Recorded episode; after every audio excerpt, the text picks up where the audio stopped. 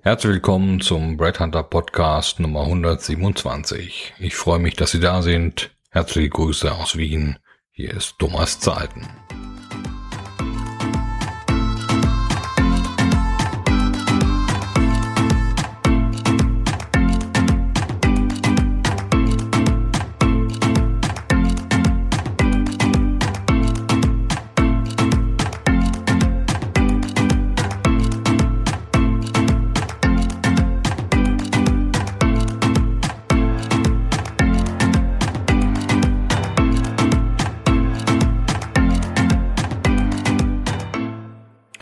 Heutigen Folge geht es äh, darum, über Mitarbeitererziehung durch einen Wertekanon mit Startup Office Feeling und ähnliche Symptome in der Politik 4.0. Viel Spaß. Dieser Blogartikel stammt vom Juni äh, 2018. Vorausgeschickt sei folgender Artikel aus der Süddeutschen Zeitung von Professor Stefan Kühl, dessen Inhalt sicher der eine oder andere innerhalb der letzten äh, fünf Jahre schon mal erlebt hat. Aber erst jetzt trauen wir uns, diesen ganzen Wertekanon einmal zu hinterfragen, was einem der gesunde Menschenverstand, ja der Hausverstand eigentlich schon viel früher sagte, dass dies eh nur Werkzeuge zur Sicherung einer Diktatur äh, von Roboterangestellten sind. Den Link zu dem Artikel finden Sie in den Transkripten des Podcasts oder auch im Blogartikel auf zahlten.blogspot.com. Meine Lieblingssätze aus dem Artikel. Ich zitiere. Verlangt eine Organisationsspitze jedoch von allen Mitarbeitern das Bekenntnis zu Werten, Moral und Integrität blockiert dies die notwendigen Auseinandersetzungen innerhalb einer Organisation. Integrität wird zu einer abstrakten Formel, zu der man sich bekennen muss, will man Karriere in der Organisation machen. Auf manchmal schon in einem überraschenden Maße gottesdienstähnlichen Versammlungen übt man die von oben verordneten Werteformulierungen ein. Mikropolitische Konflikte werden moralisch aufgeladen und die in jeder Organisation unvermeidbaren äh, Kontroversen mit Aspekten persönlicher Achtung verbunden. All das verändert eine Organisation, aber eines wird diese dadurch sicherlich nicht, eine unter moralischen Gesichtspunkten bessere Organisation.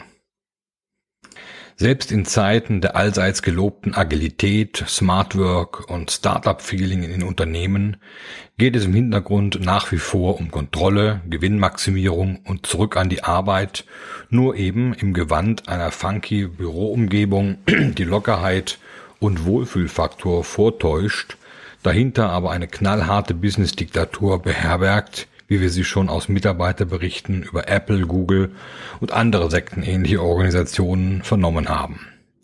Heute schon Sandwich-Feedback geübt? Nein. Dann wird es höchste Zeit, dass wir das alle jetzt gemeinsam üben im Schlosshotel Bad Tupfing. Und das geht so. Lieber Manfred, schön, dass es dich gibt, aber ich finde, du bist ein Arschloch. Danke, dass wir darüber gesprochen haben und gemeinsam nun daran arbeiten wollen, wie wir unsere Ziele für Q3 erreichen können. Und jetzt noch Free Hugs für alle. Gerade durch Mantren wie Wertschätzung und Achtung wird grobe Kritik vermieden und anstatt Verantwortung für Fehlentscheidungen zu übernehmen, diese noch als Fehlerkultur gefeiert. Mal eben das Venture Capital im Projekt gegen die Wand gefahren, macht ja nichts, wir lernen ja nie aus. Kritik am überforderten Vorgesetzten oder Kollegen, der Mist gebaut hat, üben, nicht wertschätzend genug.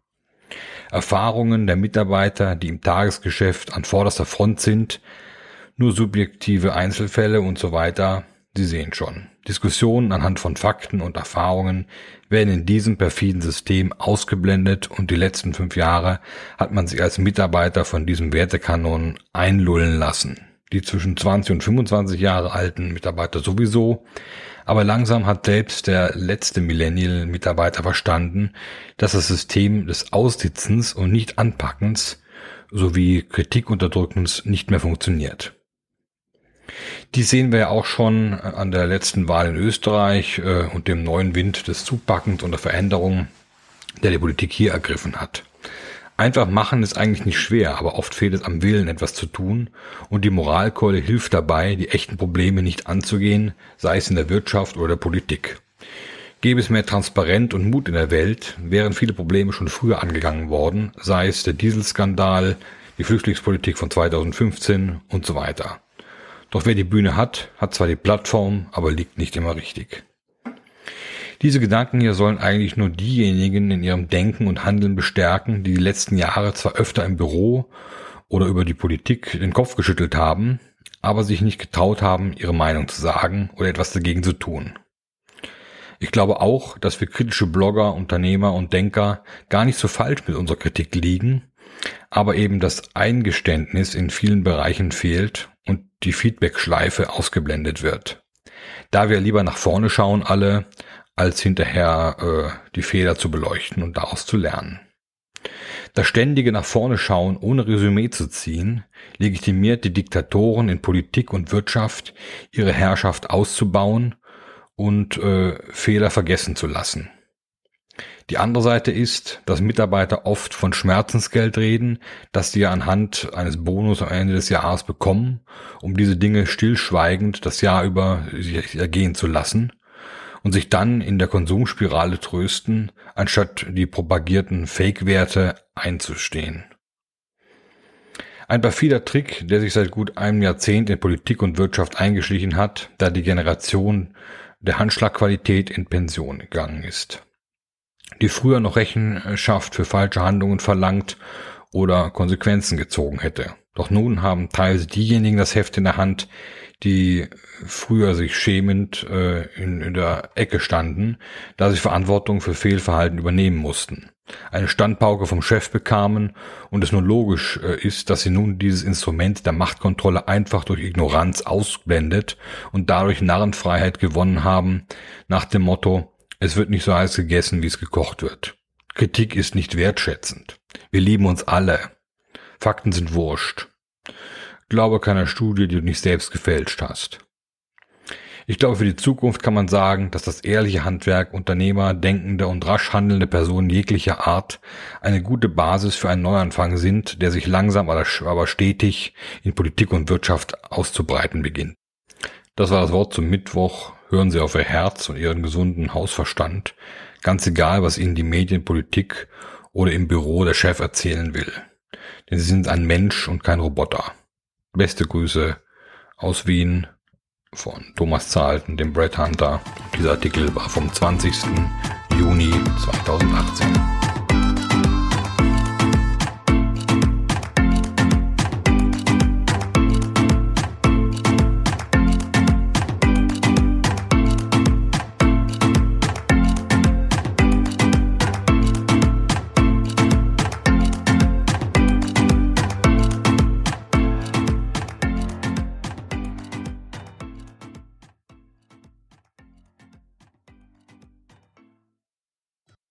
Ja, herzlichen Dank, dass Sie diese eine äh, Brett Hunter Podcast Folge angehört haben.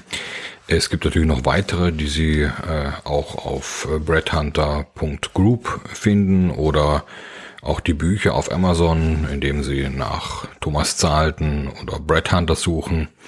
Natürlich finden Sie auch auf unseren Webseiten weitere Informationen. Ähm, weitere Podcasts wären zum Beispiel über echtes Unternehmertum ohne Startkapital und die letzten 30 Monate bei Brad Hunter oder der 50-jährige Systemfehler in der Personalberatung plus Smart Global Headhunting Speedboats oder ein Schritt zurück, um zwei Schritte nach vorne zu machen oder wie der Phönix aus der Asche nach dem Totalschaden von Brad Hunter 2008. Ein weiteres Thema wäre vom Podcast, wenn man eine Firma verlässt, verlässt man meistens auch die Kollegen, obwohl der Laden ja nur vom Kopf her stinkt. Oder Next Big Thing in Company Culture, zurück zur Zusammenarbeit aller Generationen. Aber auch das Zeitalter der Tipps, ohne das Ergebnis am Ende zu bewerten.